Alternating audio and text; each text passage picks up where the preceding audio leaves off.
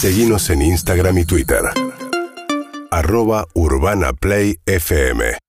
Venimos contando que eh, es la décima jornada del de, eh, juicio por el asesinato de Fernando Báez Sosa y ya estamos en comunicación con Gabriel Di Nicola. Gabriel es periodista del Diario de la Nación, está en Dolores.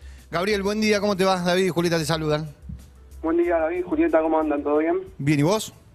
Todo bien, todo bien. ¿Qué, sensación te queda, vos que venís cubriendo eh, el juicio ahí, lo que pasó ayer con Luciano Pertosi, que pidió la palabra y habló frente al juzgado?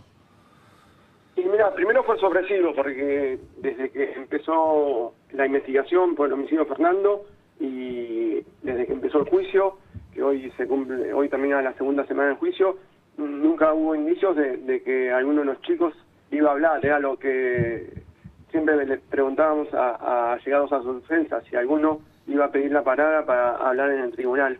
Y ayer venía haciendo una audiencia tranquila, muy técnica, pues estaban peritos de la Policía Federal explicando cómo identificaron a cada uno de los acusados en los videos, eh, tanto de cámaras públicas y privadas como de teléfonos celulares que fueron incorporadas al expediente, cuando de la nada, imprevisamente, eh, Luciano eh, Pertosi levantó la mano y mm, su abogado dijo que quería hacer una aclaración. La verdad que se sorprendieron todos los que estaban en la sala, menos eh, su abogado y Luciano Pertosi. Hasta Emilia Pertosi, que es la hermana de, de Luciano y de Ciro Pertosi, que también es abogada y acompaña a Hugo Tomei en la defensa, quedó sorprendida.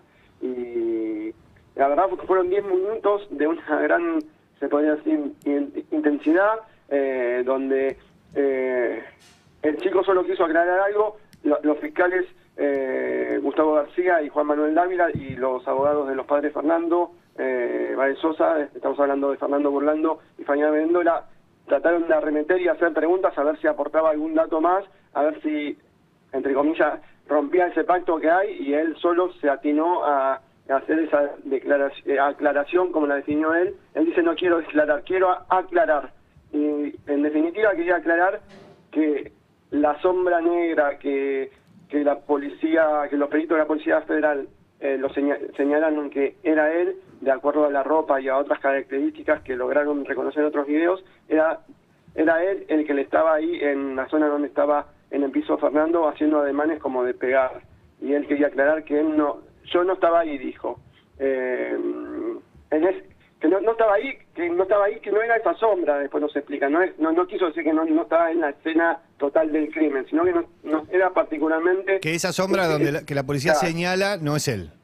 Claro, eh, no, no quiere decir porque hay otras pruebas que indican que estuvo ahí. Eh, eh, más, él llega a juicio porque la fiscal Verónica Zamboni dice que formó parte de ese cordón humano que impidió que Fernando, que los amigos de Fernando lo socorrieran, o sea, que él no puede negar que no estuvo en la escena eh, de los hechos, sino que él puntualmente quería señalar que no era verdad lo que decía eh, el testigo, que no, no era correcta la afirmación del testigo. Y la verdad que todos esperábamos a ver si contestaba alguna pregunta más de los hechos, pero él, como, eh, como si estuviese bien entrenado o... Ah, bien preparado. Claro, el acuerdo que tenía con el abogado era vos aclarar lo que quieras aclarar y no hacerte ninguna pregunta. Hubo varios intentos de hacer preguntas hasta que la presidenta del tribunal, María Claudia Castro, le dijo, señores, a los abogados y a los fiscales, está claro que no quiere responder ninguna pregunta, así que se termina acá este intento de cuestionario. Gabriel, ah, sí, buen día. sí, sí, dale, dale. No, ahora lo que todos nos pensamos, ayer los colegas, después de la audiencia, nos preguntamos, hoy habrá otro, otro chico que quiera levantar la mano, hoy o lunes, ahora es como eh, nos queda la duda si alguno más va a querer aclarar algo o directamente seguirán los testigos hasta que se termine la prueba testimonial. ¿Y qué les respondieron cuando preguntaron eso? El día a día. Bien. Eh, te quería preguntar, soy Julieta Rofo, te quería preguntar si la intervención que tuvo ayer eh, Luciano Pertosi puede, de acuerdo a cómo lo están palpando ustedes allá, puede implicar que se empiecen a poner en duda ciertas pericias técnicas que se hicieron y que se llevaron al tribunal. No, creemos que no, creemos que no porque mm, todo las demás pruebas, más allá de alguna puntualidad que, quiere, que quiso aclarar eh, Hugo Tomé, el abogado de, de los eh, ocho acusados, no, no están siendo cuestionadas. Lo que cuestiona directamente el abogado Tomé es cómo empezó todo. él y todavía va a insistir en, la nulidad de lo que fue el allanamiento donde detuvieron, detuvieron a, a los 10, acuérdense que primero eran 10 y después dos, dos de los acusados fueron sobreseguidos. Él cuestiona directamente eso, él cuestiona que en el allanamiento no le leyeron los derechos, que cuando le preguntaban de quién es cada prenda a vestir, los chicos eh, se lo dijeron eh, sin saber que se podrían haber negado y dice que eso no se lo dijeron los policías y después cuestiona la, la compulsiva declaración indagatoria. Él dice que los indagaron a, a los 10 juntos cuando el código no lo permite y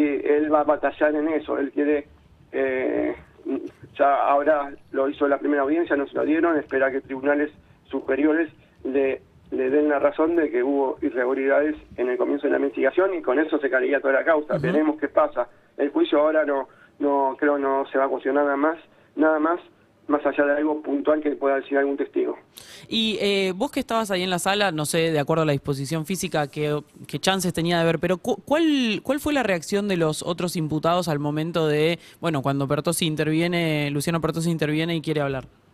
No, para todos fue sorpresiva y después lo escucharon eh, y eh, hay que ser sincero que se nos hace muy difícil a los periodistas ver eh, ciertas eh, ciertos detalles porque estamos en los últimos bancos y hay muchos servicios, hay mucho agente de servicio penitenciario. Es más, tuvimos que pedir a, las autoridades que por lo menos algunos algunos agentes de servicio penitenciario se sienten porque nos impedía la visión total de, de los acusados, pero fue sorpresiva.